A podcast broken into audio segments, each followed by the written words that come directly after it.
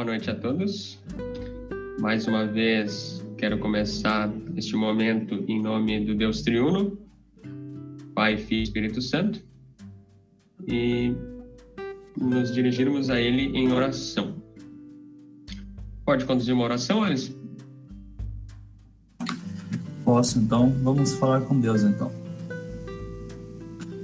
Querido Deus, Pai, nosso Senhor, cá estamos mais uma terça-feira com a Tua graça, te agradecemos, uh, te glorificamos por mais esse encontro, essa bênção que é o Projeto Mais Sumário. Te agradeço por cada jovem aqui presente e por todos que se esforçam para participar, para participar e aprender junto da gente. Abençoe o pastor Jonathan, tu guie nesse bate-papo, nessa conversa. Abençoe a cada um daqueles também que por algum motivo ou outro não puderam estar presentes conosco. Fica conosco, nos dê sabedoria, discernimento para compreender um pouco mais da tua palavra e da tua vontade. Em nome de Jesus, nosso Salvador e Senhor. Amém.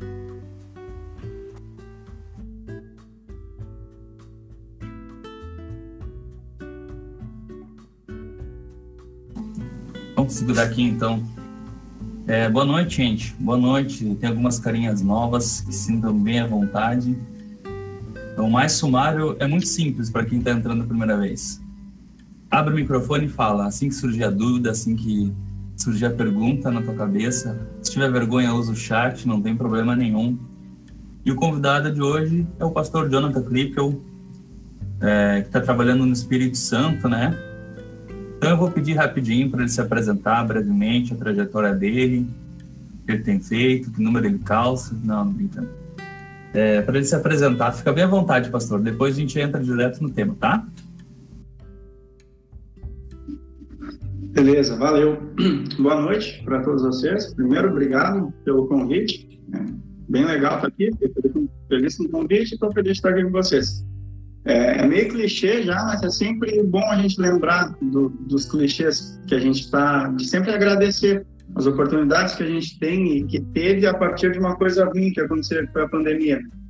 E a gente está aqui hoje se conhecendo graças a isso. Então, mesmo que seja clichê, nunca é demais agradecer a Deus pelas bênçãos, né? E é muito massa estar aqui por causa disso, lembrar de Deus nessa hora também. Então, meu nome é Jonathan Hoffman Klippel, eu sou natural do, do, Rio Grande do Sul, sou gaúcho, de Gravataí, e mesmo sendo do Sul e tendo morado praticamente a vida toda aí, eu conheço o Sul do Sul, a região de Pelotas aí, eu fui uma vez só, num congresso de, de leigos. Então, não conheço muita gente dali também, então é legal estar conhecendo vocês agora. Eu, eu me formei no final do ano passado, numa formatura, uma pseudo-formatura, que foi uma live também de formatura, e, desde então eu trabalho no Espírito Santo. Moro, trabalho aqui em Cariacica, que é a região metropolitana, é tipo a Canoas para Porto Alegre, é aqui Cariacica para Vitória, é, do ladinho. E fiz meu estágio em São Paulo, na, na, capital.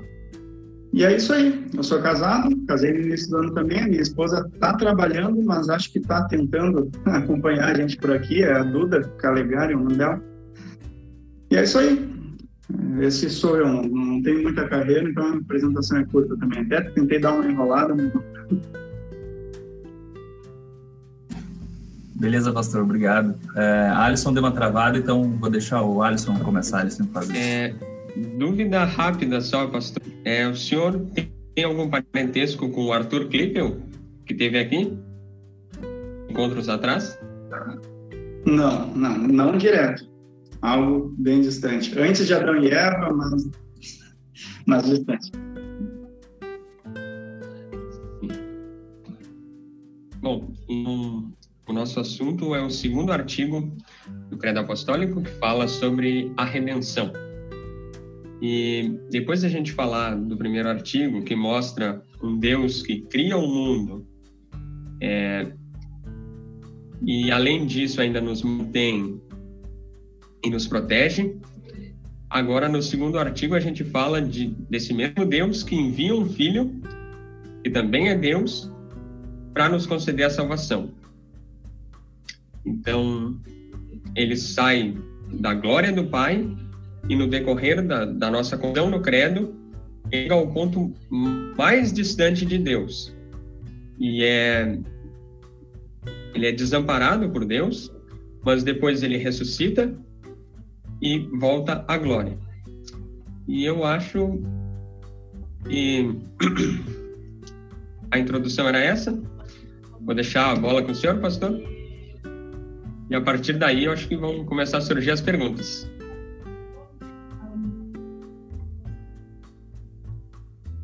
Beleza, eu vou esperar o. Eu pedi para o Alisson para apresentar para mim, porque eu não confio muito no meu computador. Então, esperar começar a apresentação aí para a gente, gente seguir conversando.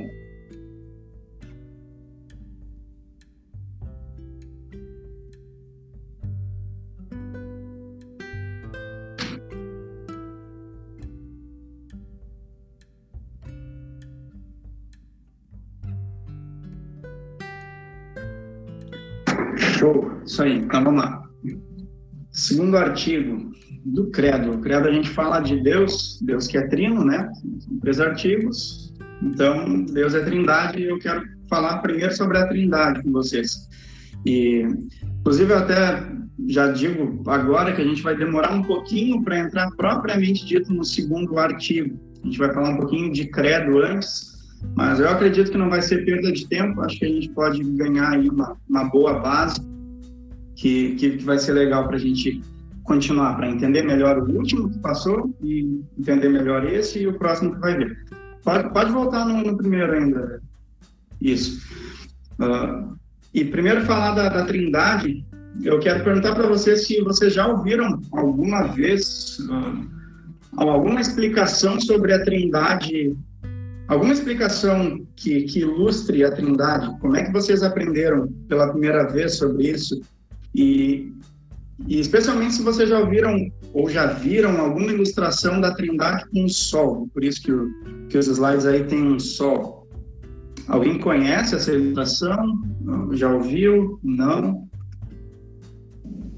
Não, no ensino a gente aprende sobre a Trindade, né? Deus, Pai, Filho e Espírito Santo. E, mas em relação ao Sol, assim, nunca tinha ouvido falar sobre a Trindade. Tá. É, é uma ilustração bem, bem infantil, é bem ilustração mesmo, mas eu acho muito boa. É, eu já ouvi algumas ilustrações, algumas tentativas de explicar algo que a nossa mente realmente não consegue entender perfeitamente, né? Mas de todas que eu já ouvi, essa foi a melhor, que eu mais gostei e que eu entendi melhor, que eu ouvi quando eu era bem novo e que eu já falo sempre que eu tenho oportunidade para falar do Sol e da Trindade, eu estou falando. E vou falar agora para vocês. O Sol é, é uma coisa só, né? é o Sol. Aí a gente está vendo o Sol, todo mundo conhece o Sol. E, e aí, para começar a, a ilustração, a gente imaginaria o Sol, imagina o Sol como Deus. O Sol é Deus. Aí imaginando um sol forte assim, um sol do meio-dia, a gente olha e, e sabe que está lá, mas a gente não consegue. Nossos olhos não conseguem ver perfeitamente o sol. O nosso olho não, não foi feito com essa capacidade de enxergar o sol. A gente não consegue. A gente vê um borrão, uma claridade muito forte, sabe que existe, sabe que está lá, mas a gente não consegue ver perfeitamente. Esse seria Deus Pai que está no céu e a gente, os nossos olhos não podem ver, mas a gente sabe que está lá, a gente acredita nele e a gente sabe da existência dele. O raio de sol que a gente vê perfeitamente, o, o raio de sol, a luz que faz a gente enxergar o dia e não, não vivendo numa escuridão, esse raio de sol, a luz que chega até nós, seria Jesus, que é Deus Filho, é, é o Deus que a gente vai falar no segundo artigo é quem chega até nós, é quem se torna visível, quem vem para a terra se tornar homem, se tornar gente como a gente. Essa é a luz, seria Jesus, é esse raio de sol. E o Espírito Santo seria o calor que a gente sente no coração. A gente, a gente sente o calor, a gente também não vê, mas a gente sente E é que nos move, é quem aquece o nosso corpo, que, faz combustível, é o Espírito Santo. E, e esse seria o calor. É isso. E, e, vai ser importante que eu vou citar mais uma ou duas vezes é, esse raio de sol aí que a gente vai falar que é Jesus. É uma explicação besta, mas eu acho massa. Tomara que vocês tenham gostado. Uma coisa nova, pelo menos para vocês. Sim, bem legal. Nunca tinha ouvido falar. Achei bem interessante né? a representação. Beleza, então pode passar, por favor. Agora, falando um pouco do credo, da, da origem, por que, que existe um credo? Por que, que existe o credo apostólico? Né? Um credo surge da necessidade de algumas coisas, de defender a fé, de defender a fé que é atacada por algum motivo ou alguns motivos, ensinar o que se crê, criar uma unidade a partir do momento em que as pessoas que creem na mesma coisa uh, vão se separando, um credo une. Um, um, credo segue uma unidade de pessoas que creem na mesma coisa e, estão distantes. E, por último, falar e anunciar.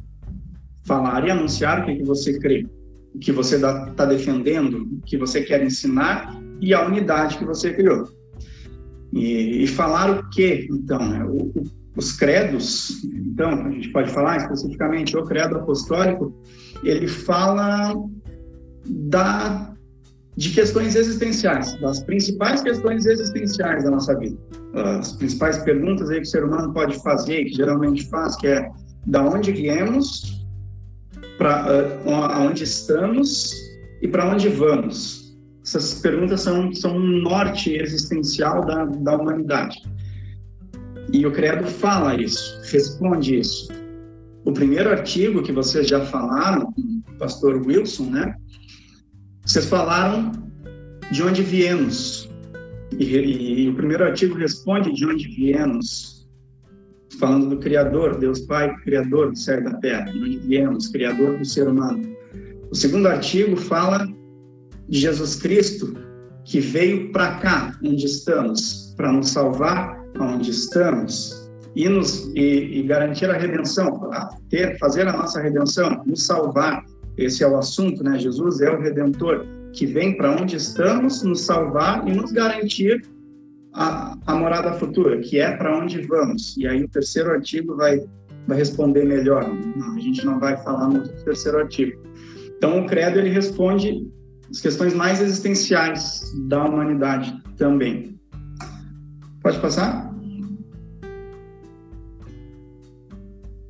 Aí, ficou, ficou ruim ali o. Desculpa, mas está confessar é natural para a igreja.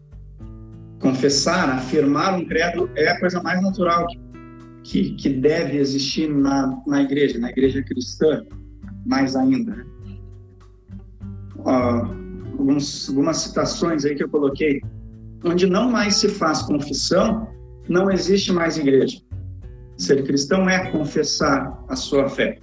A igreja existe para falar de Cristo para todos os povos. E se a igreja está parando de confessar, a igreja está deixando de ser igreja. E, e, se a igreja começa a ficar morna, deixa de confessar, deixa de afirmar o que, que crê, é, quem é morno tem mais chance de ser vomitado. Jesus mesmo fala nisso. Né? Então é uma coisa bem para a gente abrir o olho e, e, já começar a notar a importância que tem um credo, a importância que tem uma afirmação de fé. E a outra situação, os credos definem o que significa ser cristão. E aqui eu, para não falar todos os cultos, uh, 90 e poucos por cento das vezes que, que no culto eu, eu convido os membros para confessar a fé, eu uso confissão de fé e uso afirmação de fé também, vou variando. As duas são válidas, duas formas válidas. Eu sempre falo, 90 e poucos por cento das vezes eu falo e convido o pessoal para a gente agora, em conjunto, através das palavras, ou do credo niceno, ou do credo apostólico, nós vamos afirmar ou vamos confessar a nossa fé. Então, portanto, todas as vezes que vocês se perguntarem, ou que alguém perguntar para vocês o que que vocês creem, podem e devem afirmar dizendo assim. E aí a gente diz o credo. Ou seja, a identidade. O credo define o que, significa ser cristão. Se alguém te perguntar em qualquer lugar do mundo o que, que você crê, a resposta segura é o credo. Ele foi feito para isso, ele existe há mais de mil anos para isso. Não foi por acaso, ele, ele, ele é certo. Ele retrata perfeitamente a fé cristã. Então, vai deixando ele mais importante ainda. Pode passar? Ah, que ruim que. não sei para você. Não, não tá pegando tudo, né? Tu quer que eu leia esse aqui? Pode ler. Mas não tá, mas não tá, não tá pegando para mim também. Putz. Pastor, gostaria de fazer um comentário, interromper o senhor. É, pelo menos, é, eu já vi algumas vezes uma, uma discussão de como se fazer o credo na igreja. O pessoal discutindo se faz que nem oração ali, com a cabeça agacha, olhos fechados, ou fica olhando para frente. E, e, daí nunca, nunca vi alguém dar uma resposta sobre isso. É, qual seria? Tem uma maneira correta, mais correta? Porque eu faço olhando para frente, assim, pro, pro pastor, porque geralmente o pastor faz virado para a comunidade, eu faço olhando para ele. Aí não sei qual é a maneira certa.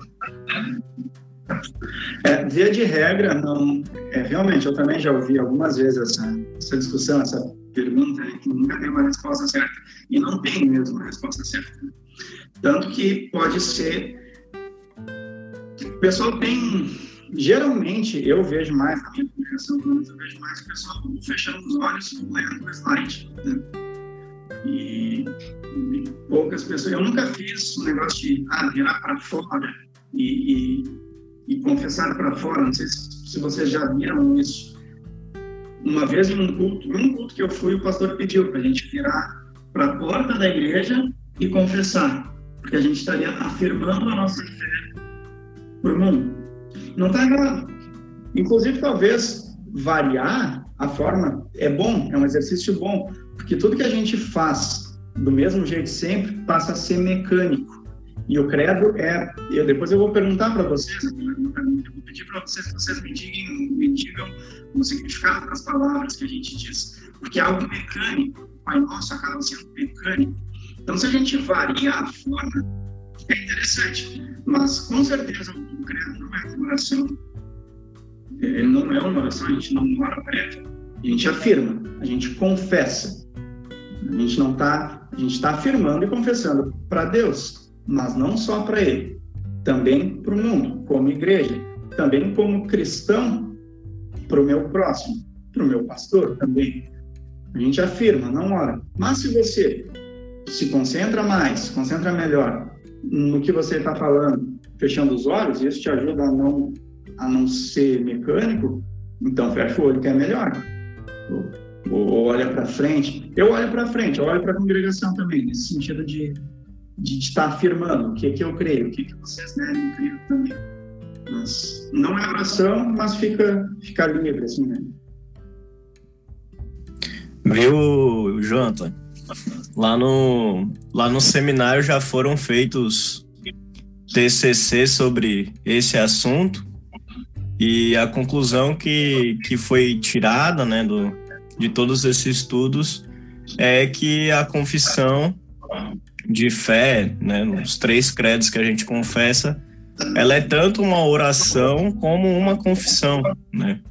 Então, é, eu diria que é os dois ao mesmo tempo, né? Porque o confessor está dizendo aquilo que ele crê e colocando diante de Deus. Deus, eu acredito em tudo isso aqui que você colocou na palavra e faz parte da nossa história, né? Porque ela é a história da nossa salvação e ao mesmo tempo é um testemunho, né?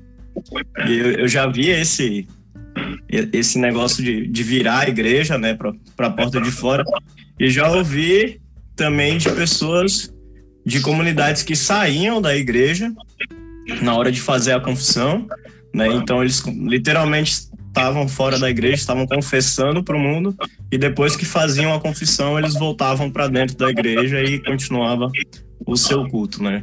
Mas, claro, isso aí não, não é regra, que nem tu falou assim, eu, eu compartilho da mesma ideia.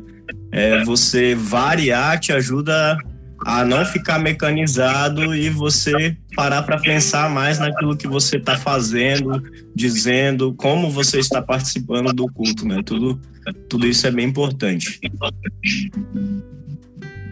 Isso aí. Ela é uma oração, como eu falei, tu está tá confessando para Deus também. Né? Tu fala com Deus, no momento do credo, tu não está fazendo petição, mas não deixa de ser, a conversa com Deus é, é uma oração também.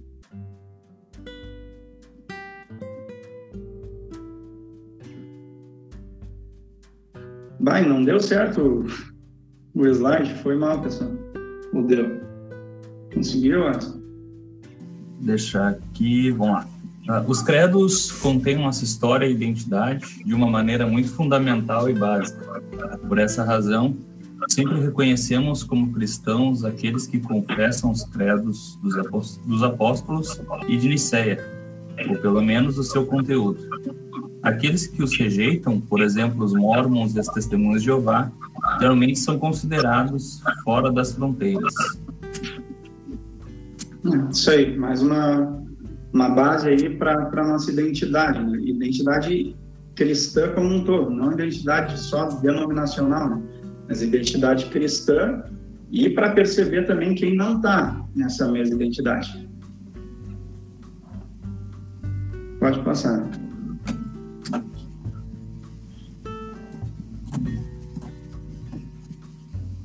É uma passagem bíblica. Se, se alguém quiser ler aí, também pode ler.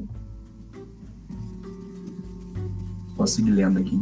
Irmãos, Peço que notem bem aqueles que provocam divisões e escândalos, em desacordo com a doutrina que vocês aprenderam.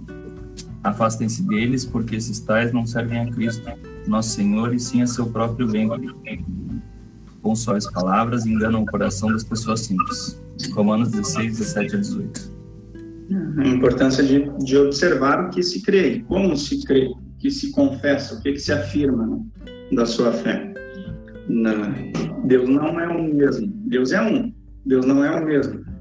Às vezes pode ter algumas confissões com palavras sedutoras que, que vai desvirtuando para outro Deus que não é o Deus que, que existe.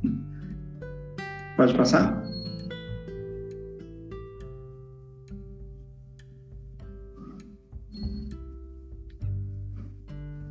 E aí, por último, nesse, nesse negócio da identidade, os credos são a certidão de nascimento, o RG, o CPF da igreja. São, é a identidade da igreja. Ali está a identidade da igreja. Ou o farol que guia para a gente não se perder, para o barco não afundar. É, é um farol que ilumina o caminho certo, um caminho seguro para seguir.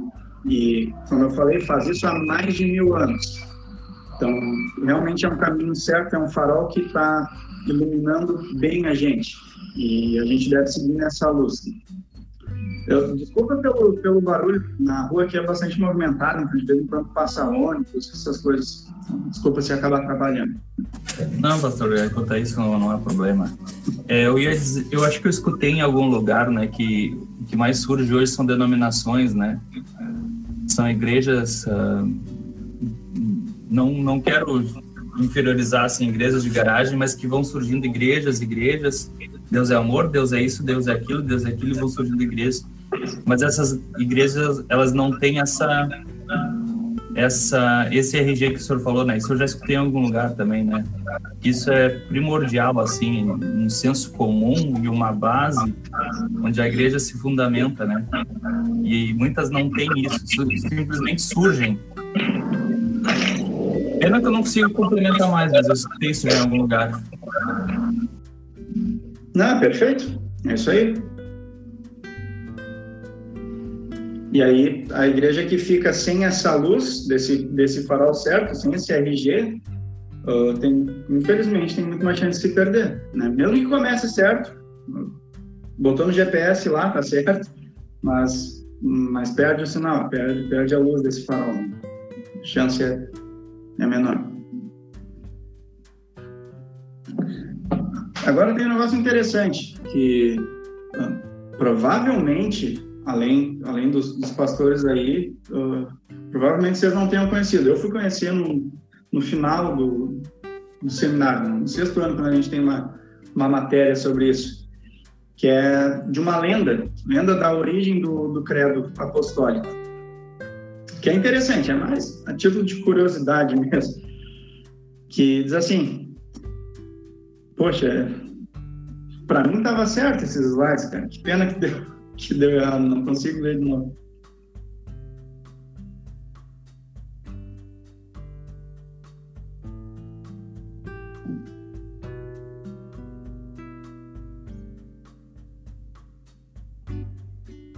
Não, tá, tá de boa. Então, lendo então.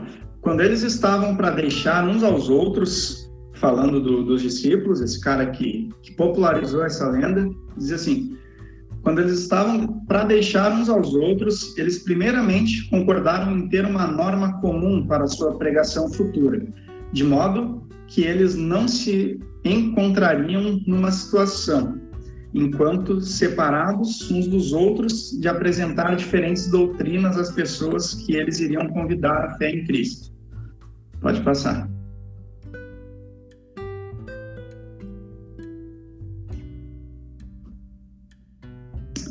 Eu acho que está dando errado por causa da fonte que eu usei.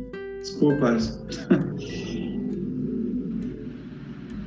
Aí a, a lenda segue uh, dizendo assim, esse Rufino aí que eu referencia que, que popularizou essa lenda. Assim, eles se encontraram em um lugar e, estando cheios do Espírito Santo, compilaram esse breve símbolo, como eu disse, de sua futura pregação, cada um deles fazendo a contribuição que ele considerava própria. E eles concordaram que ela deveria ser entregue aos crentes como ensino padrão. Pode ver que é bem antigo, é mais ou menos na época que começa a ter uh, mais, mais certinho assim os registros do, do credo apostólico, um pouco antes, e então se popularizou essa lenda, que esse cara aí não é original dele, ele popularizou, e, e muita gente acreditou que os discípulos, quando antes de, de sair para pregar o evangelho, para falar de Cristo, se reuniram e falaram: Nossa, a gente precisa de uma norma, vamos, vamos fechar aqui, vamos, vamos, vamos ter uma norma para a gente não se perder. E aí, o Espírito Santo veio até eles, eles sentiram do Espírito e começaram a falar. Aí pode passar. Pastor, é, por, essa, por essa virada de tempo aí já existia o credo niceno, né? 400 e pouco já, já tinha. É, o Niceno é o primeiro, já tem registro dele, ou do que seria ele, né? Sim. Aí, a lenda, no décimo dia após a ascensão, quando os discípulos estavam reunidos com medo dos judeus, o Senhor ouviu, enviou o prometido paráclito para eles, na vinda, eles ficaram inflamados com ferro, como ferro aquecido, e estando cheios com o conhecimento de todas as línguas, eles compuseram o credo. Pode passar. Pedro disse: Eu creio em Deus Pai Todo-Poderoso, Criador de céu e da terra. André disse: E em Jesus Cristo, seu único Filho, nosso Senhor. Tiago disse: Que foi concebido pelo Espírito Santo, nasceu da Virgem Maria. João disse: Padeceu sob Pôncio Pilatos, foi crucificado, morto e sepultado. Tomé disse: Desceu ao inferno, no terceiro dia ressuscitou dos mortos. Tiago disse: Subiu ao céu e está sentado à direita de Deus Pai Todo-Poderoso. Filipe disse: De onde virá julgar os vivos e os mortos. Bartolomeu disse: Creio no Espírito Santo. Mateus disse: A Santa Igreja Católica, que é a Santa Igreja Cristã, a comunhão dos santos. Simão disse: A remissão dos pecados. Tadeu disse: a ressurreição da carne. Matias disse, e na vida eterna.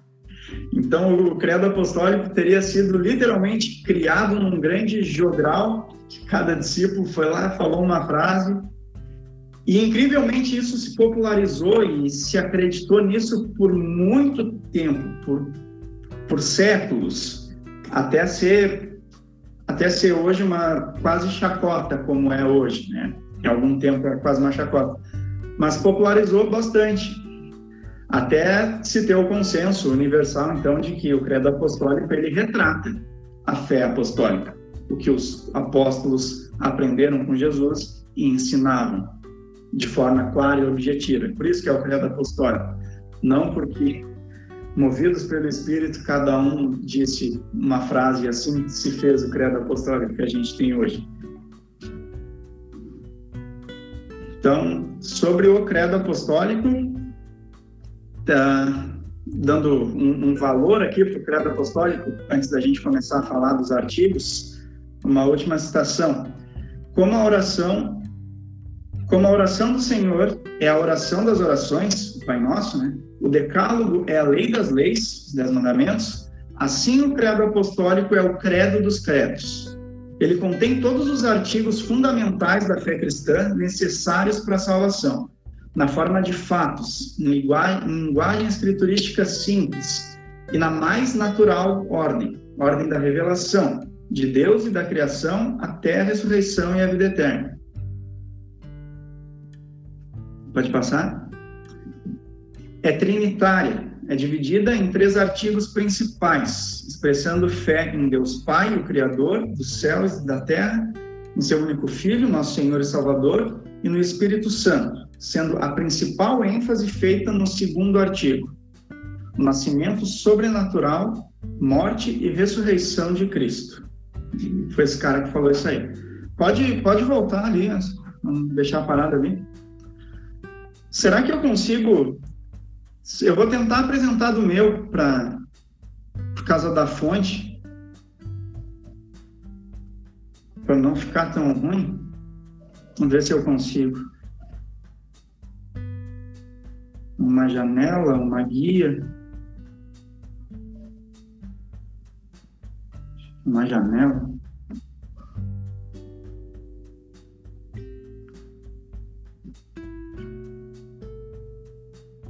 Vocês me digam se deu certo, quando dá certo ou não. Tá abrindo, abrindo. Tá? Ah, show. Achar. Tava ficando zoado por causa da fonte que eu, que eu uso aqui.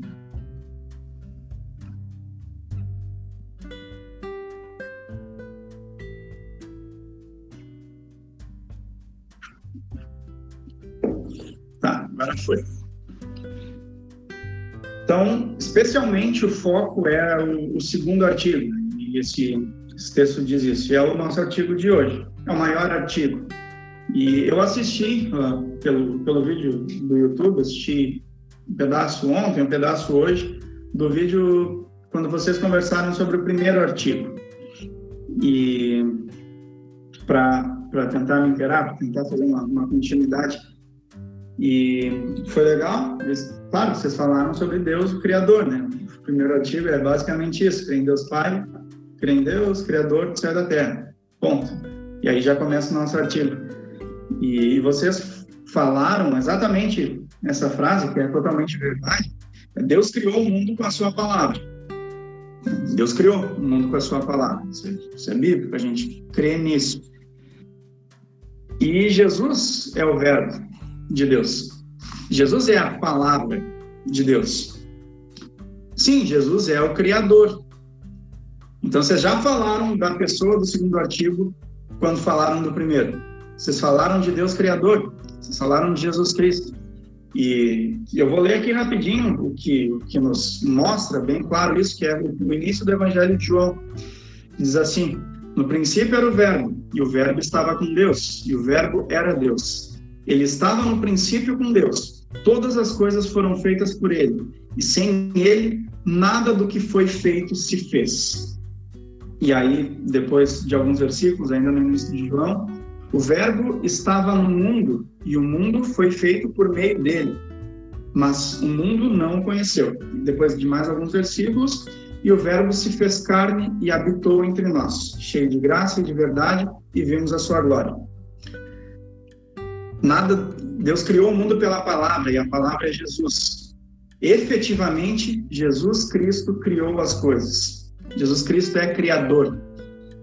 Aí eu lembro do meme lá do a gente já estava falando de Jesus. Jesus é criador. E, e a gente lembra do, do, do sol. Né? Jesus é quem efetivamente chega. Jesus sempre é a ação, o verbo é ação. Jesus sempre é a ação da Trindade, sempre é a ação de Deus. Então, Jesus efetivamente criou as coisas, porque Deus criou pela palavra, Jesus é a palavra. Jesus efetivamente chegou até nós, o sol efetivamente chega até nós. Essa é a luz, esse é Jesus, a palavra, o verbo, a ação das coisas. E, geralmente a gente não presta atenção nisso, principalmente no, no fato da criação. A gente vai prestar mais atenção, como vocês também prestaram atenção no, quando falaram do primeiro artigo, falando do quando quando Deus cria o, o ser humano, que daí é, é o momento em que a, a, Bíblia traz o plural, né? Deus fala façamos. E, e sim, nessa parte a gente tem claramente a, a Trindade ali. O Pai não criou sozinho o ser humano, mas alguém pode pensar que, que o resto foi. Mas não, a, a criação nunca pode ser uh, mencionada ou lembrada como obra do Pai só. Efetivamente, a obra de Jesus, o Verbo, a palavra, efetivamente Jesus cria com a sua palavra, com o poder da palavra, porque ele é a palavra.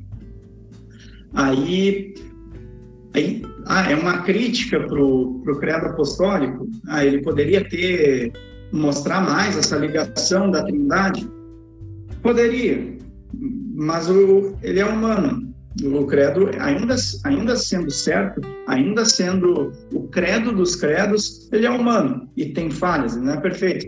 Mas, então tem coisas que o credo apostólico não te conta, como isso, como Jesus Cristo, criador do céu e da terra. Jesus Cristo, criador.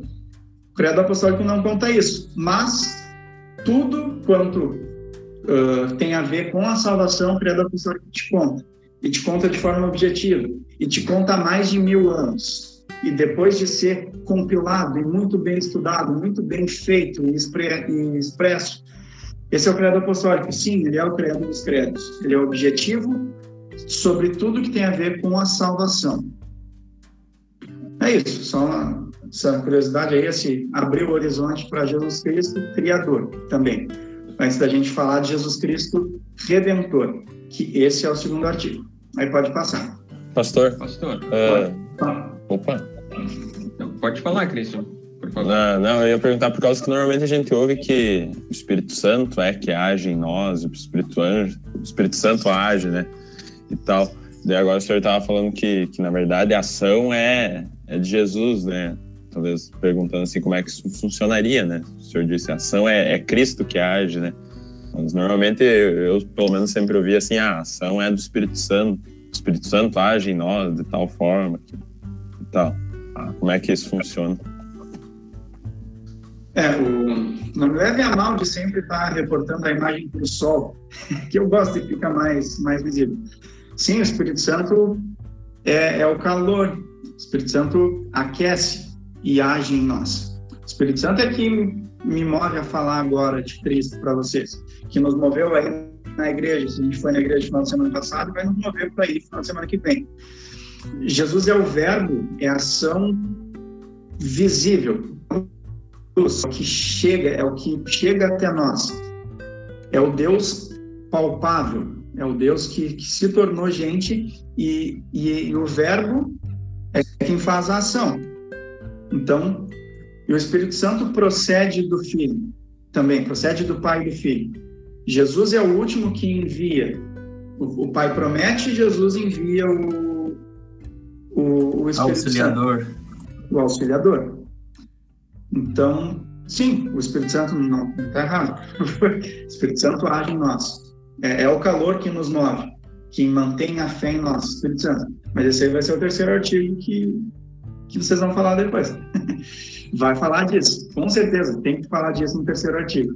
Mas Jesus é, é ação, Jesus é cria, é a palavra, é o verbo, Jesus é quem vem e, e efetivamente faz as coisas, efetivamente nos redime com Deus. E aí sim, e aí depois a gente vai falar, aí a gente só atribui ao filho. A criação a gente nunca pode atribuir só ao pai, vai estar errado.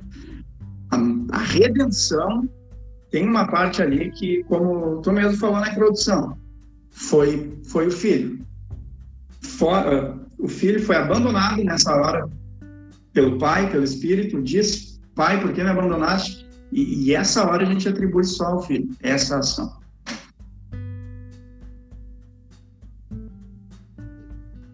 Pastor, eu, eu tinha uma, uma pequena curiosidade.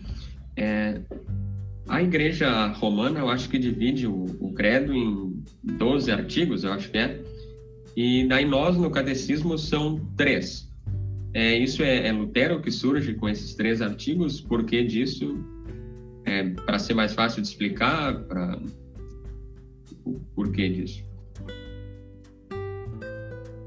Provavelmente tenha sido na reforma, eu não tenho certeza. Então eu não vou te, te cravar como que como que a gente tem essa divisão, essa divisão. Mas é bem provável que tenha sido para facilitar e para deixar o objetivo. Né?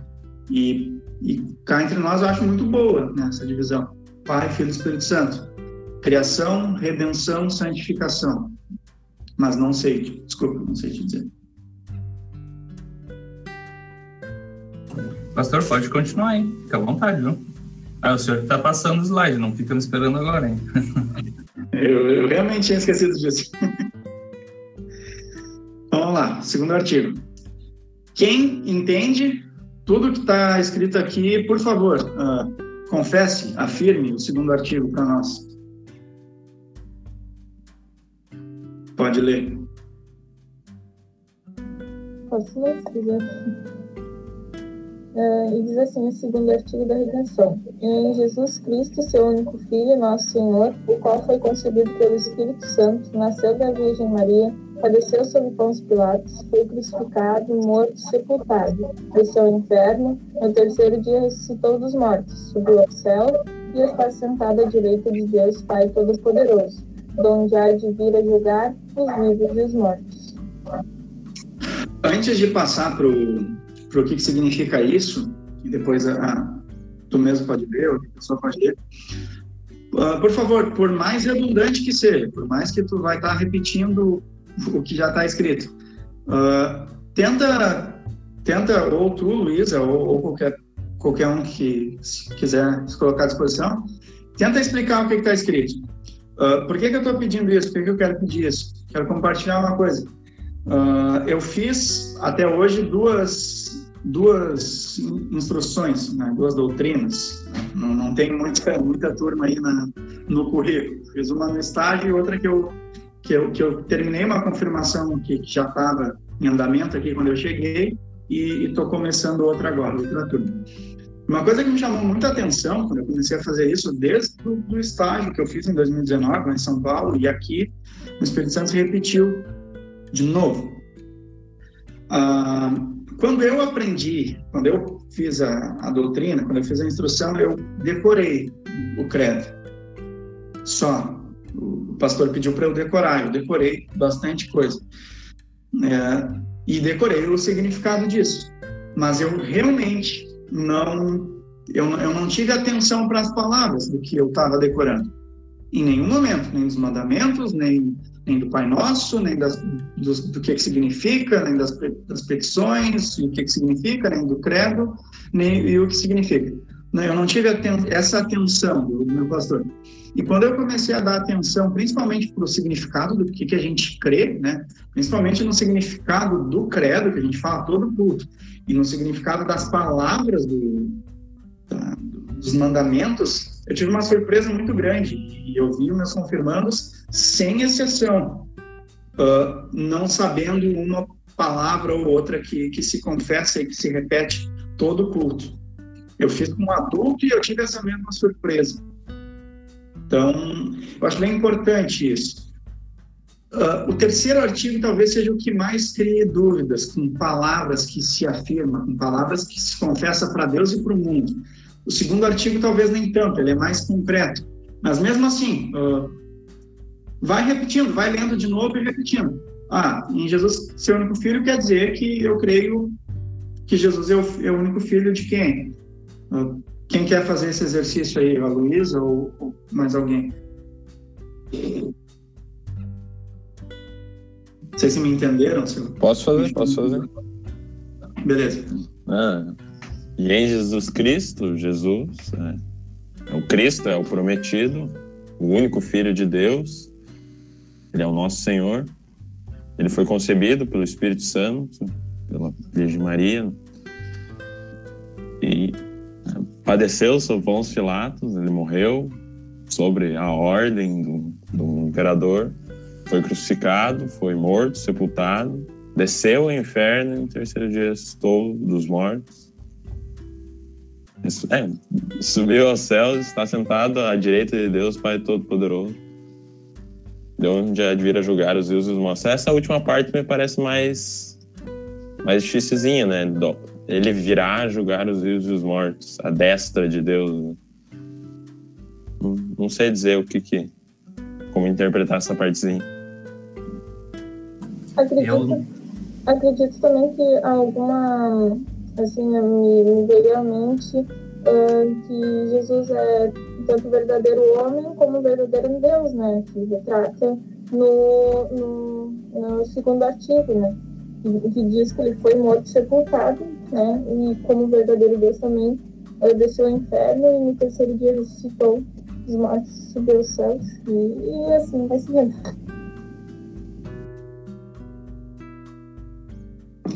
Perfeito.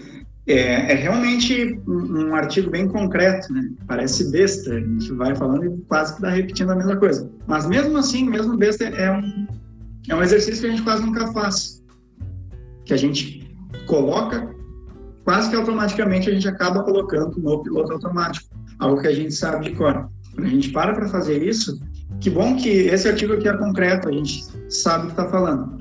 Mas fazer esse exercício é válido para a gente, é válido para a nossa fé e, e para a gente ver se a gente crê mesmo nisso. Né? A gente está falando, de novo, a gente está afirmando para Deus, a gente está afirmando para o mundo inteiro que a gente acredita nisso aqui, que essa é a nossa fé, essa é a nossa identidade.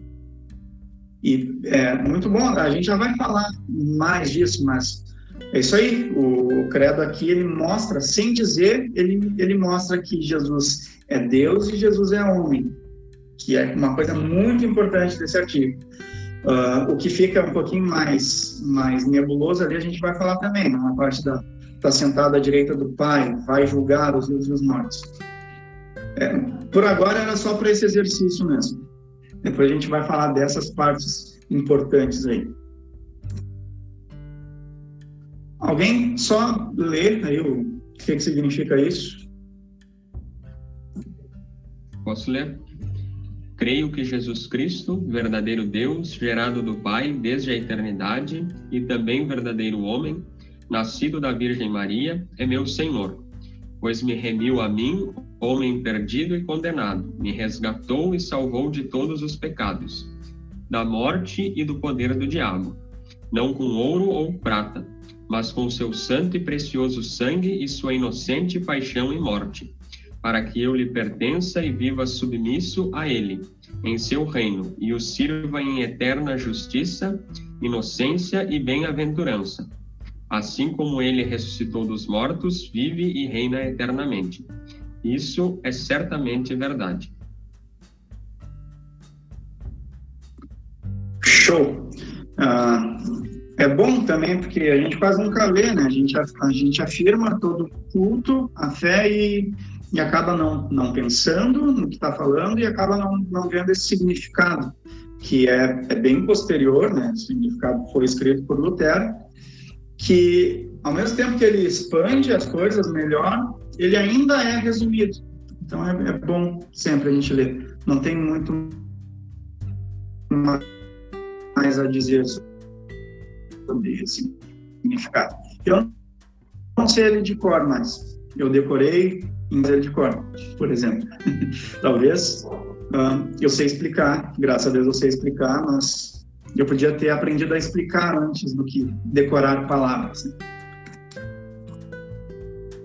agora vamos falar do, dessas partes importantes que, que tem no, no segundo artigo do Credo. Os artigos dentro do segundo artigo, eu chamei. É, as partes que, daí lembra lá daquele primeiro slide, por que, que existe um credo? Ele defende, ele afirma, ele, ele faz uma união, ele fala, ele é feito para falar, para afirmar o que se ensina, uma fé. E é isso que o segundo artigo, que está dentro dos três artigos, faz também. Primeira coisa, o primeiro artigo dentro do segundo artigo é Jesus é Deus. A gente fala isso de cara. A gente, a gente falou que creu em Deus Pai, Todo-Poderoso, Criador do céu e da terra, e a gente segue dizendo, de arrancada, já no segundo artigo, em Jesus Cristo, seu único Filho, nosso Senhor. Ele é nosso Senhor, Jesus Cristo é nosso Deus. Jesus é Deus. E isso combate algumas heresias, combate uh, algumas fés hereges dos nossos dias e, e, fez isso, principalmente fez isso na elaboração do credo. Foi elaborado também para isso, por isso que, que a gente botou lá aquele primeiro slide.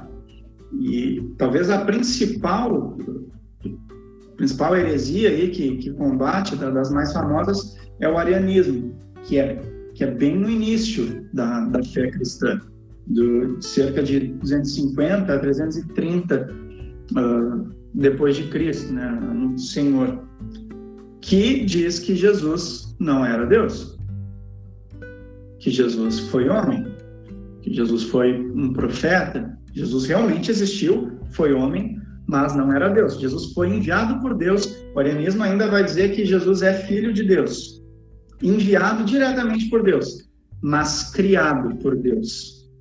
Criado e enviado para cá, para ser profeta, para ser porta-voz de Deus, das coisas de Deus.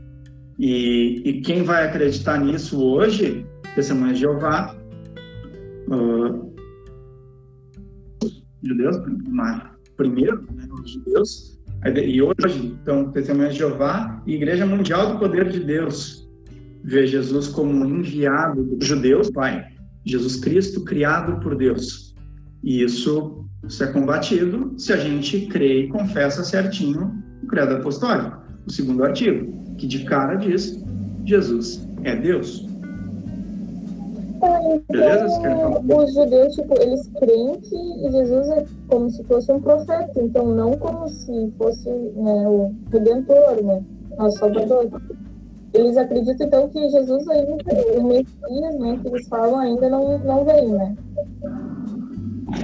É, é isso aí. E, inclusive, eles não adotam o Novo Testamento, né? Somente a Torá, o Antigo Testamento. E aí tem textos a gente sabe que tem muito texto do Antigo Testamento que mostra e escancara Jesus Cristo Redentor. E, e esses textos, Isaías 53, que, que escancara Jesus Cristo Salvador Redentor, 90% dos judeus não conhecem. Não é lido nas sinagogas. Isaías 53. Tá, as músicas de Isaías 53 são, são lindas. Tem uma do a do projeto Sola, eu gosto muito, muito mesmo. E é Jesus Cristo o tempo todo, a gente lê Isaías 53, é Jesus Cristo o tempo todo. E os judeus uh, não crer em Jesus Cristo, eles mal têm a chance, porque não é lido, além de, de nas sinagogas, eles mal conhecem esse texto que é messiânico, né? a gente fala que é, que é messiânico, e eles nem conhecem, e infelizmente passam a vida talvez sem sem acabar conhecendo e tendo menos chance de crer em Jesus Cristo. É, esses dias a gente está, não sei se foi aqui gente que a gente comentou sobre os judeus, né? Que eles estão esperando fechar não sei quantos anos lá para chegar o Messias que eles ainda estão esperando o prometido, né? Então faltam, puxa, faltam duzentos e poucos anos, eu estou enganado, para completar lá o não sei quantos mil que é o que é a data do prometido, que é a data que o prometido viria. Puxa vida, agora não lembro direito, mas é bem interessante. Esses dias eu assisti não, não era com o pastor, um judeu lá. É, não era com o pastor Marcos, uma vez que ele trouxe do Apocalipse, que ele disse que os testemunhos de Jeová tinham esse do, de tantos mil iam para o céu e tal, que eles alguns já tinham ido, não sei o quê. Assim, dos salvos, é. É, São quantos mil, pastor? É, 144 mil, não é? Isso, acho que é 144 mil. Mas já, Eu já, acredito já estão tudo de fora os de hoje, né? já estão tudo de fora. se você pergunta hoje com o testemunho de Jeová, ele vai. Tá, e a população que já, já passou muito, a população que é testemunho de Jeová. né? Não, não, não é bem assim, mas. E, e- e se perde. Vai rodear, rodear e não vai te responder direito. Mas enfim, é muito importante dizer Jesus é Deus. Hoje é muito importante dizer e defender Jesus é Deus. Por mais besta que pareça pra gente, por mais comum que pareça pra gente, é absurdamente importante para nossa identidade dizer Jesus é Deus, Jesus é meu Senhor. Quando a gente fala em Jesus Cristo, seu único Filho, nosso Senhor, a gente está falando, Jesus é Deus. Pastor, licença. Aqui no chat também o pastor André também comentou, né, que das religiões que, que enxergam Jesus como um, um ser a ser seguido, uma pessoa, um humano, um exemplo de, de, de ser humano a ser seguido, mas não como divindade, né? Ele cita o islamismo, o espiritismo, o ateísmo, óbvio, hinduísmo, budismo. É interessante isso também, né? Que nem é, várias igrejas hoje surgindo se denominam cristãs, mas porque seguem a Cristo como exemplo, não como redentor deles, né? Se eu não me engano, até o Bola de Neve é assim, né? Eles, eles leem a Bíblia para aprender com as práticas de Jesus, não crendo no sacrifício da cruz, praticamente isso, né? Posso estar enganado também, mas acho que é por aí. E pior, chega a citar Jesus, né? Nossa, aí dói mais ainda. Ver os caras citando Jesus. É, e é, da- das mais tradicionais aí é hinduísmo, budismo, respeitam. Jesus não tem como ser negado, né? Jesus é, é histórico. Tem, tem um livro aí que já deve estar lendo, que é Jesus Verdade ou Mito, que é um livro muito indicado para qualquer pessoa. Jesus é verdade, não dá para negar. E, e foi bom, não dá para negar que Jesus foi grandioso. A história diz isso. E, e é tão triste, é uma pena ver Jesus ser usado como exemplo humano. É uma pena ver Jesus sendo citado como Jesus amou, Jesus é amor. E se Jesus é amor, Jesus amou, nós consideramos justa toda forma de amor. Não, mas, mas é isso que acontece, infelizmente. E torna mais importante ainda a nossa identidade. Qual é o amor de Jesus? E Jesus é nosso Deus. Jesus é redentor, não é só alguém legal que amou e ensinou a amar. Foi um jeito específico que Jesus amou e ensinou a amar também. E esse Jesus que é Deus, Jesus é homem também. E também, há muito tempo, desde, desde o segundo século, tem gente dizendo que não. E hoje tem gente que, que vai dizer que não. Ah, em algumas heresias, algumas, alguns grupos em denominações cristãs uh, vão para essa vão para essa área aí que é da heresia original que é o docetismo que que é atribuída aos gnósticos né o gnosticismo que diz e, e depois o apolinarianismo aí que é um pouquinho diferente já vou falar dele mas o docetismo e o gnosticismo vão falar que Jesus não encarnou de verdade Jesus era tipo Espírito. Espírito, sei lá, holograma, eu não sei, um 3D muito bem feito. Alien- Alienígena, né? É, só pode. E, e que fé para acreditar nisso, né? Mas é basicamente isso, a gente não ficar tanto tempo aqui, se vocês quiserem conversar mais, a gente conversa. Mas o, o docetismo, o gnosticismo não acredita que Jesus encarnou, que Jesus foi espírito. Que sim, Deus veio e, e agiu entre nós, Jesus Cristo é Deus Filho, que agiu entre nós, mas não se humanou. Isso é absurdamente grave.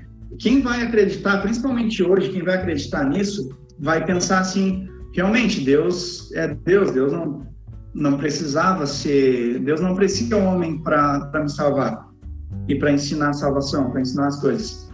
E, e, quem, é, quem, é, quem vai no gnosticismo hoje vai nessa linha. Deus não precisa. Realmente, a gente acredita que Deus não precisa.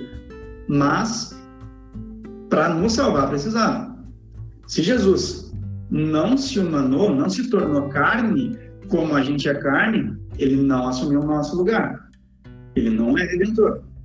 A morte da cruz não foi de verdade.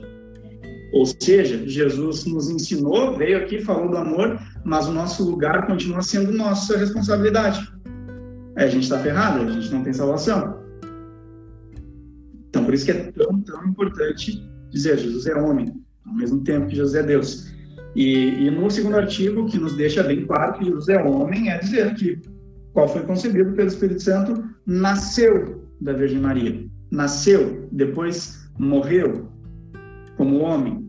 Foi pessoa de carne que nasceu, sofreu e morreu.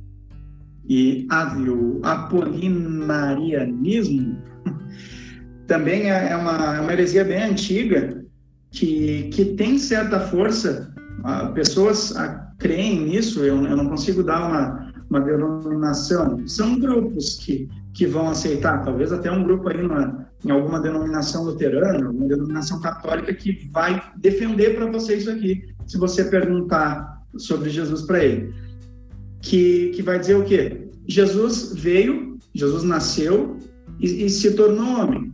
Jesus foi ser humano. Mas uh, foi homem só para nascer. A partir daí, a divindade tomou conta de Jesus e enfraqueceu a humanidade.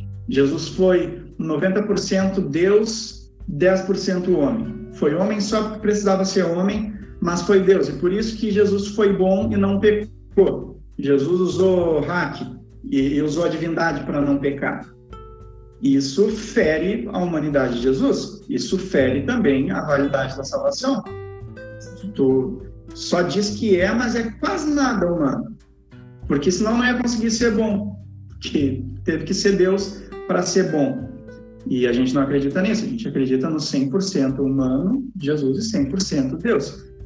E, e, mais ainda, a gente acredita na humilhação. Jesus sendo Deus, a humilhação é isso, né? A humilhação não é só tornar carne. A humilhação é poder fazer o que quisesse sendo Deus e não fazer, e sofrer absurdos, porque sim, porque estava no nosso lugar. Isso foi a humilhação de Jesus. E o apolinarianismo nega isso. E, então é mais uma coisa que o credo defende. Né? Defende e nos defende quando a gente afirma. É, agora que o senhor falou de, de humilhação, é, na parte da, da exaltação, no estado de exaltação, é, exalta, é, acho que é. Ele, o catecismo vai, vai trazer aqui que a parte da descida ao inferno se encaixa nesse estado. É, eu buguei aqui, porque para mim a descida ao inferno seria algo humilhante. Porque imagina, verdadeiro Deus, verdadeiro homem, ter que descer ao inferno. É... Daí eu não sei o porquê disso. No próximo slide eu vou falar da, da descida ao inferno. Eu vou dar um exemplo. Pode ser? Tem seminário você está falando já, mas uh, daí eu falo e dou um exemplo legal que eu aprendi hoje quando eu estava estudando para o estudo. Seguindo então, Jesus é homem e nasceu de uma virgem. Isso é muito importante. E talvez a gente mal percebe a importância de dizer Jesus é homem e nasceu de uma virgem. Nos primeiros anos do que eu estava no seminário, eu, eu, lembro que teve, tinha essa discussão, que eu conversei isso até sobre com a minha turma e a turma do pastor Matheus Borcati, quando eu estava no primeiro e a turma dele estava no segundo ano, de que, ah, por que, que era necessário o nascimento virginal? Uh, vocês já sabem, querem responder para a gente matar já? Por que, que era necessário? E, e, e, o credo deixa isso aqui bem explícito, né? Eu digo que é um dos, um dos artigos, dentro do segundo artigo, muito importantes, que diz que Jesus nasceu da Virgem Maria. Por que, que é importante? Acho que para mostrar, acho que para mostrar que para Deus nada é impossível e que o plano dele era isso, sabe?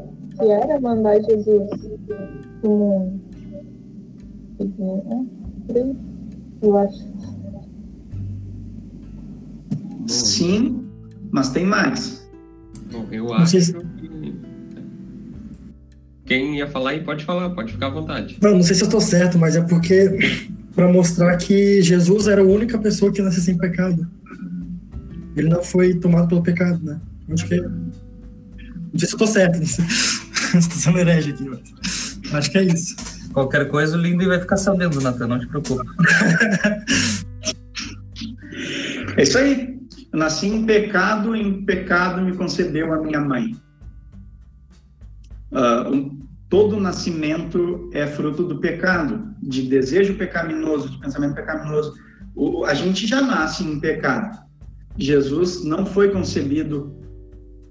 ah, Jesus foi concebido sendo ser humano. Concebido pelo Espírito Santo na Virgem Maria. Mas não nasceu em pecado, e em pecado concebeu a mãe dele.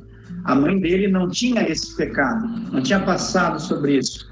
Então, isso oportunizou, talvez, não dá para a gente dizer que ah, é o único hack que, que foi feito, porque não tinha como ser de outro jeito. Né? Não tinha como, como Deus conceber um, um ser humano de forma, de outra forma.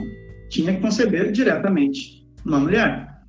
E nascendo de uma virgem, o nascimento virginal oportuniza que Jesus nasça sem pecado para viver aí, se esforçar muito e viver na sua humanidade, 100% humanidade, viver sem pecado até a sua morte. Mas ele nasceu sem pecado. E se Jesus tivesse nascido de, de outra forma, a não ser de uma virgem, teria nascido em pecado e em pecado a mãe dele teria concebido ele. Graças a Deus não foi assim. E aí fica mais forte ainda a nossa confiança, a nossa fé de que Jesus assumiu totalmente o nosso lugar para termos redenção. Essa é a importância do nascimento virginal, a importância de dizer isso no credo. Não dá para ocultar isso aqui. Pastor, eu tô com medo de, de, de dar para trás, assim, de, de voltar ao assunto. Mas, por exemplo, os judeus eles reconhecem Jesus como ser humano que viveu entre nós, etc. Né? Uh, os relatos todos do Novo Testamento é que ele foi concebido do Espírito Santo. É, tipo, para quem não acredita em Deus ou, ou, outras religiões, o senhor sabe me dizer em que, que eles acreditam? Se Jesus é filho de José ou é filho de Deus, por exemplo? Eu, eu não sei dizer com certeza, mas vou, vou dar o meu achismo aqui que Jesus nasceu normal, como qualquer ser humano nasce. Porque tem cristão que acaba, eu já ouvi de cristão, que, a, que acaba duvidando, dizendo: ah, por que, que Deus não pode ter feito isso também? Então, quase certo, não, não tenho a certeza, mas quase certo que nasceu normal.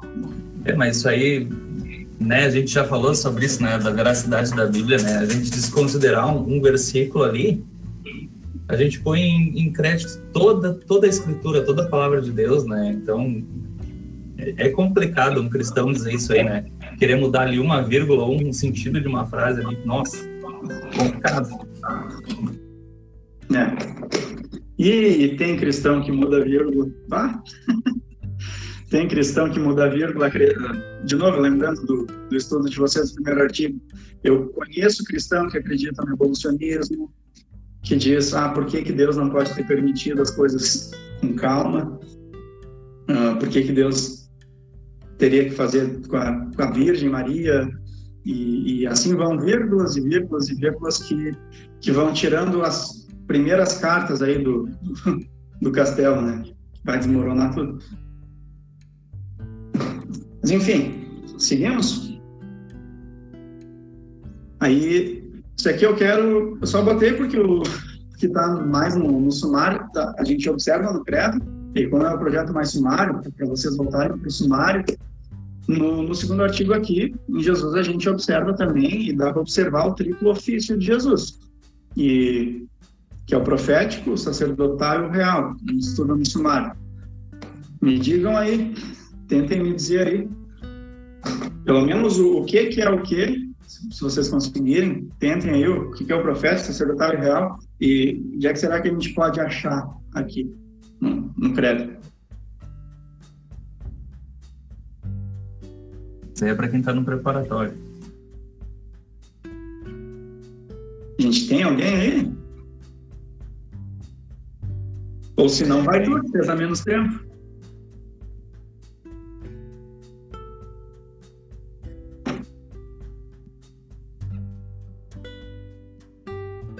Vai lá, Alisson. Ah, cara, não vou tirar teu brilho, cara. Tá louco?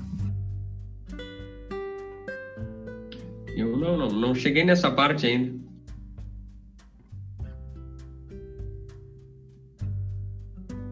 Ó, do que eu lembro.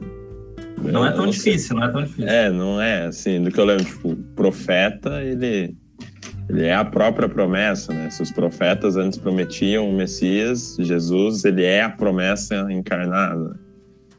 Sacerdotal, porque ele, ele, ele liga, se o sacerdote tem essa função de, de ligar, fazer, tinha um, talvez um certo intermédio, acho que não é a melhor palavra para usar, mas o intermédio entre Deus e os homens, Jesus é o verdadeiro intermédio entre Deus e os homens. né? E real porque ele é o verdadeiro Deus. É mais ou menos o que eu lembro. Agora posso estar falando coisa errada.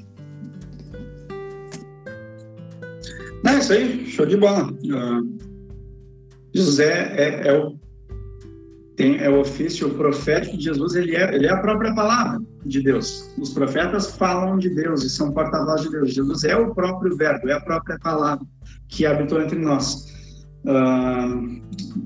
Os, é, o sacerdote, ele viveu em nosso lugar, expiando os nossos pecados. E, e essa, e essa é a redenção.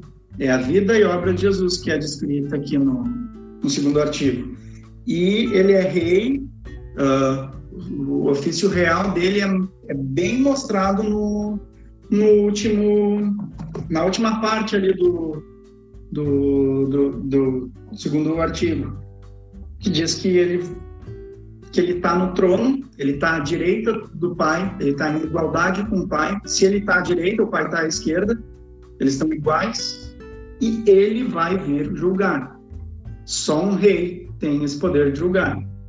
Então isso mostra certinho uh, toda a natureza de Jesus. O segundo artigo aqui, nessas poucas e objetivas palavras, mostram muito bem, por isso que é o credo dos credos, mostram muito bem as duas naturezas de Jesus, o triplo ofício de Jesus, mostram coisas importantes, como ele ter nascido de uma virgem, e um pouco mais agora que eu vou, que eu vou falar.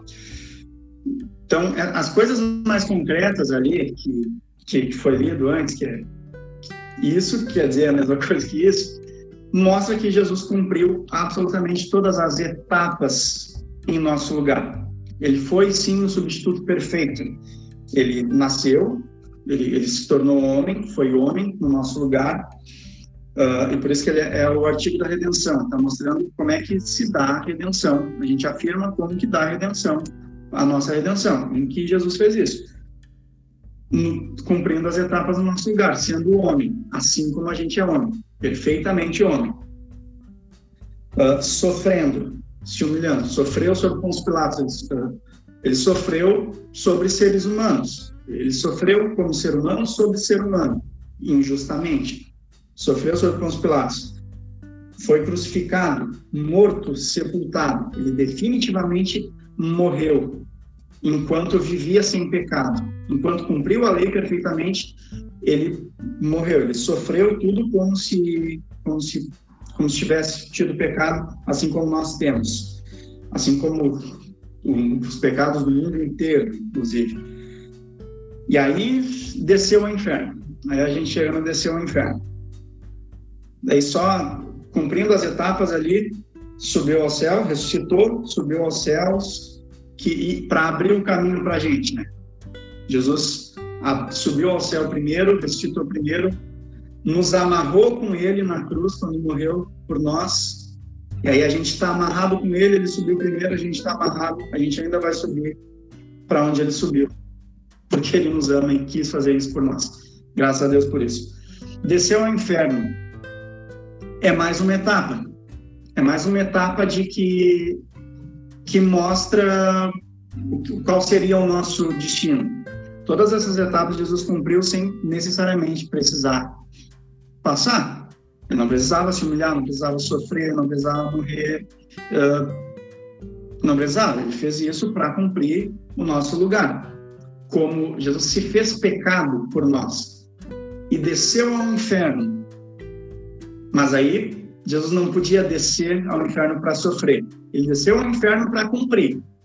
Ele to, todas as etapas que seriam nossas, ele fez. Aí desceu ao inferno, mas aí é, era impossível Jesus sofrer no inferno. No inferno ele foi, ele foi ele, ele foi Deus. Foi o único momento que teve Deus no inferno.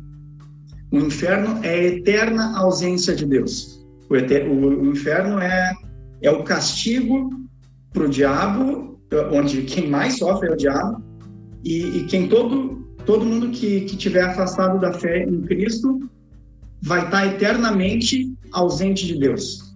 A gente não sabe, a gente não tem a menor ideia, e se Deus quiser nunca vai ter a ideia de como é estar 100% afastados da, da ação de Deus. Deus age no mundo, o mal age no mundo, mas Deus age.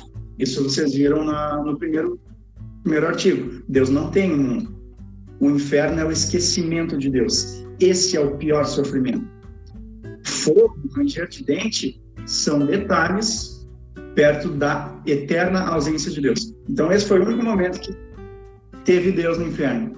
Glorioso, exaltado. Depois disso, nunca mais. Jesus subiu, amarrado com a gente para a gente subir também. Por isso que é, é importante também falar: Jesus desceu ao inferno. E tem uma galera que não diz isso. E eu descobri hoje, num site muito bem feito dessa igreja que eu não conhecia, Igreja Cristã Nova Vida, que eles têm uma parte no site lá que eles falam do credo deles, que é, é o credo apostólico.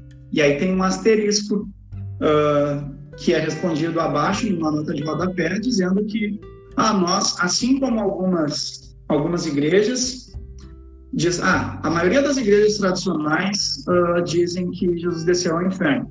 Mas nós, assim como algumas outras igrejas, preferimos ocultar isso porque não dá para ter certeza. Isso não, não é importante para a salvação. Então a gente pode ocultar isso e está tudo certo. O site diz bem assim, essa igreja cristã Nova Vida. Eles confessam o credo, quase todo assim como a gente. Mas eles ocultam essa parte, de que desceu ao inferno.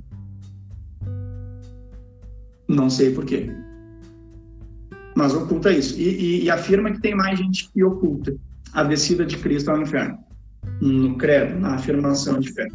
E é algo importante de se afirmar. É uma etapa importante. É, é, é Jesus glorioso, é importante de afirmar. E não é afirmado por todo mundo que crê e confessa o credo apostólico. Coisa bem curiosa que eu descobri.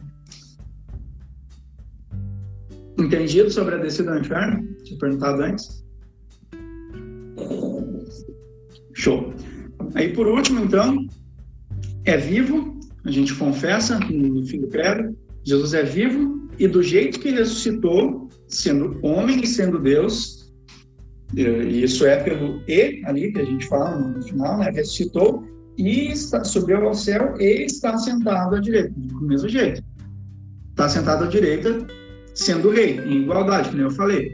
Se Jesus, se o filho está à direita, o pai está à esquerda. Eles estão em igualdade, sendo um só Deus, sendo um só sol. E em questão de tempo vai voltar. A gente confia nisso, a gente afirma a nossa fé, Jesus prometeu isso, e a gente confia e afirma isso, que ele sendo rei vai voltar para julgar os mortos. Isso é questão de tempo, que nós não sabemos quanto tempo é. Beleza? Aí, agora por último, uh, eu quero que vocês falem sobre isso. É para afirmar mesmo. A gente, na verdade, já falou, já, de, já deu a entender as respostas disso aqui, uh, mas vamos, vamos afirmar, vamos, vamos firmar bem. Uh, a, importância do, do, segundo artigo com, com essas questões aqui. E, e, depois disso, não sei se a gente tem tempo, depois disso tem alguns slides só que, só avisando para a gente não tomar tanto tempo, dependendo do tempo que a gente tiver, para eu, eu quero confessar a, a minha fé para você. Que Mas, mas então agora, é esse exercício aí. Por favor, falem. Por que, que o segundo artigo é o maior artigo? Fica, ficou bem claro, mas vamos fazer o exercício de, de afirmar.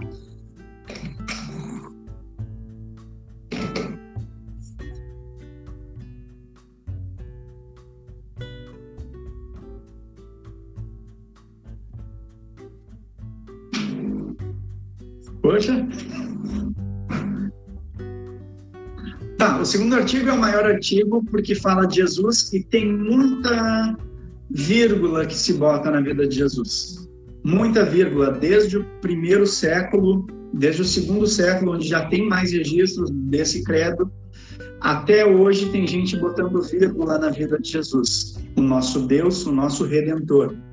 E e a redenção, a nossa salvação é coisa muito séria, é a coisa mais importante da nossa vida. Então é, é extremamente necessário que ele seja maior para tirar ao máximo as vírgulas que podem colocar na vida do nosso Senhor Jesus e na nossa salvação. Por isso que ele precisa ser maior. Em todos os credos ele tende a ser maior por causa disso. As pessoas tendem a botar menos vírgula no Pai, menos vírgula no Espírito Santo e mais vírgula em Jesus. Por isso que ele é o maior artigo. Simples. Agora, qual a importância de confessar no segundo artigo, assim como ele é nos dias de hoje?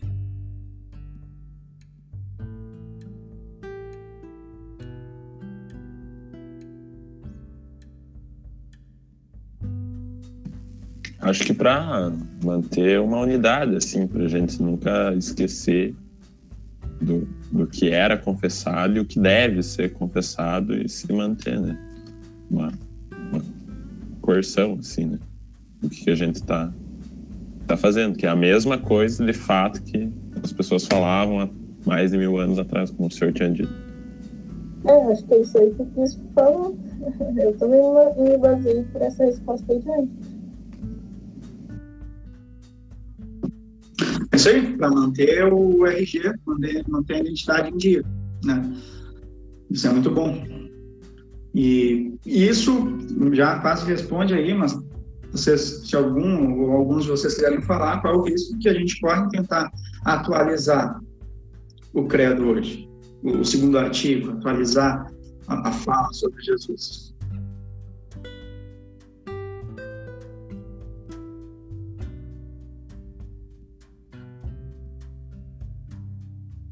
O risco é a gente acabar botando vírgula errada. O risco é a gente, uh, esse farol certo que é, o risco é a gente desviar ele. E aí é uma baita rateada que a gente vai fazer. Então, que bom que a gente tem algo tão sério, tão certo, graças a Deus por isso. E ele já, já, já serve a igreja cristã há mais de mil anos então, que bom que a gente tem esse segundo artigo tão certo, tão objetivo, e vamos seguir com ele. Vamos entender bem o que ele diz, já é exercício bastante para nós.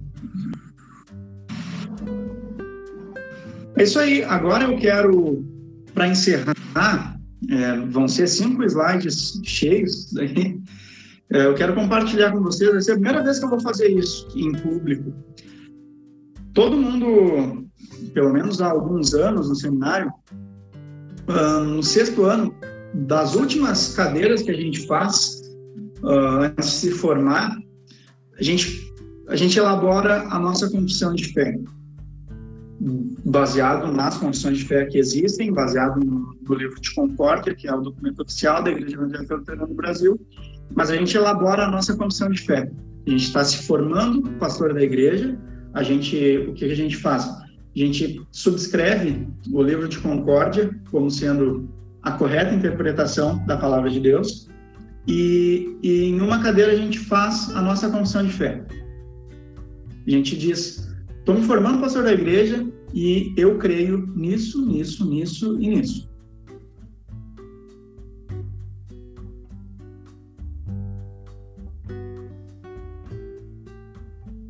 Se vocês acham, sei de colegas que passou, passaram de 10. E eu quero compartilhar com vocês o que eu escrevi sobre o segundo artigo. Né? Será que eles têm mais fé que o senhor ou o pastor? Quem escreve mais? E agora? Pode ser. Mas eu tentei diminuir as vírgulas, tentei correr menos risco. Então, isso aqui foi o que eu escrevi sobre Jesus Cristo, meu Senhor e meu Salvador. E eu quero compartilhar com vocês esse segundo artigo aqui. Diz assim: Creio que o Deus Filho é eterno, gerado, mas ele nunca foi criado. E não existe momento em que não existisse. Ele está sendo um com o Pai e o Espírito Santo. Creio que o Filho, eternamente um com o Pai e o Espírito Santo, segundo a sua divindade, surge no tempo, segundo a sua humanidade. Sendo concebido pelo Espírito Santo na Virgem Maria, nasceu como homem Jesus Cristo, nosso Senhor, em tudo igual aos seres humanos, mas sem pecado. Por nós, seres humanos, e pela nossa salvação, assumiu a nossa humanidade e, embora não estivesse sob a lei, veio sob a lei para cumpri-la perfeitamente em meu lugar e em lugar de todos os seres. Não tendo pecado, por mim, pela minha salvação e pelas, e pelas de todos os seres humanos, foi feito pecado e foi entregue à morte de cruz sob Pôncio Pilatos, sofrendo o castigo pelo pecado de todos os seres humanos. Foi crucificado, morto e sepultado. Desceu ao inferno e no terceiro dia ressuscitou, segundo as Escrituras. Subiu aos céus e está sentado à direita de Deus Pai Todo-Poderoso, onde reina absoluto e voltará no último dia para julgar tanto os que estiverem vivos quanto os que já tiverem morrido. Aqueles que tiverem permanecido na fé irão para a vida eterna, e aqueles que não forem encontrados na fé irão para a condenação eterna. Tendo uma vez se tornado ser humano, mantém sua natureza humana para sempre, nunca tendo deixado de ser Deus e permanecendo um só Deus com o Pai e o Espírito Santo por toda a eternidade. Sem confundir as naturezas humana e divina de nosso Senhor Jesus Cristo, mantenho que não são dois Cristos, mas um só Senhor Jesus Cristo, verdadeiro Deus e verdadeiro homem. Confesso que o Filho se encarnou como ser humano, não o Pai nem o Espírito Santo. Ainda assim, a plenitude da divindade habita nele corporalmente, razão pela qual, em Cristo, Deus morreu e ressuscitou em meu lugar. Confesso firmemente que foi o Filho que se encarnou, morreu e ressuscitou por mim, não o Pai nem o Espírito. A obra da salvação consiste que consiste na encarnação, morte e ressurreição de Cristo em meu lugar para a expiação dos meus pecados é uma obra de Deus que se efetiva na pessoa de Jesus Cristo. Com isso, confesso que sou totalmente dependente do Filho, Jesus Cristo, e que Ele é meu Deus, Senhor e Salvador. Amém. Obrigado. Obrigado por, por essa oportunidade de, de afirmar minha fé para vocês, falar um pouquinho da nossa fé. São onde vocês me acham com mais facilidade. E aí fica o convite, se vocês quiserem seguir e acompanhar o Facebook da minha congregação. Eu não sou muito ativo lá, mas toda semana eu posto alguma coisa, pelo menos. É isso, valeu, gente. Obrigadão mesmo. Valeu, gente, pastor. Obrigado. Uma coisa que eu estava percebendo agora também, né, é quando a gente vai estudar é que a gente presta atenção, né, realmente, porque na hora da, da, da confissão lá no, no culto a gente passa batido mas uh, se tu vai ver o segundo artigo, tu vai ver a trindade presente nos três artigos, né? Eles são divididos, mas tu não consegue separar nunca o Pai, o Filho e o Espírito Santo, né? A gente percebe o Pai e o Espírito Santo no segundo artigo, assim como a gente consegue ver o Filho e o Espírito Santo no primeiro, né? E, e, e por isso que é tão difícil de explicar a trindade. E, é, não pode ver que o calor do sol não é a luz não, não faz parte do sol que não é o sol que a gente vê. Sim. É uma coisa, tem as suas funções, mas é indivisível. É mistério, né? Por isso que a gente diz que é, é mistério, né? E, e, a gente só vai ter uma, uma, uma clara visão só lá em cima, né? Pra gente se encontrar com Deus. Pastor, obrigado. Valeu, pastor Jonathan. Demais pastores estiveram com a gente. Uh, pastor, vou te pedir uma gentileza. Isso, uh, ah, para fechar, e aqueles que podem abrir suas câmeras para a gente dar nosso print oficial do, do nosso encontro. É, Então ele fecha aí. Vou pedir os nossos favores de sempre. Obrigado, Luiz. É isso que eu ia pedir. Aqueles que podem, coloquem no chat ali, eu autorizo o vídeo para o YouTube, tá bom? Uh, vão abrindo as câmeras, vão colocando no chat ali, eu, eu autorizo. Esse vídeo vai para o YouTube depois. Mais alguém vai abrir o print? Vai abrir a câmera, desculpa. Vou começar a contar aqui e vou dar o print. 5, 4, 3, 2, 1. Gente, valeu. E para encerrar, então, peço para o pastor Jonathan como último favor, então, que nos dirija em oração, então, para encerrar. Obrigado. Beleza, vamos falar com Deus, então. Querido e amado Deus, nosso amado Pai, muito obrigado pelo privilégio que temos de conversar contigo, o privilégio que nós temos. Muito obrigado por Jesus Cristo, que nos permite sermos teus filhos e termos essa liberdade de te chamar de Pai. Muito obrigado pela oportunidade de conversarmos e estudarmos e refletirmos mais sobre Jesus Cristo, que é tu, é nosso Deus e é nosso redentor. Obrigado pelo dom da inteligência, pelo dom do pensamento. Porque quando nós perceber ainda mais o teu amor, que é infinito por nós, a redenção que tu teve para nós, o teu amor na cruz por nós, que é inigualável. Obrigado pelo teu amor, Senhor. Obrigado por ter estado com nós agora e, por favor, Continue com a gente, nos proteja durante essa noite, nos proteja de todos os perigos e continue com a gente para o resto da semana. Em nome e por amor de Jesus Cristo, nosso Senhor e Salvador, é que nós oramos, te pedimos e te agradecemos. Amém. Amém. Obrigado, obrigado a todo mundo. A sala está aberta. Pode continuar conversando aí. Valeu, pastores. Obrigado, André. Seja bem-vindo aí.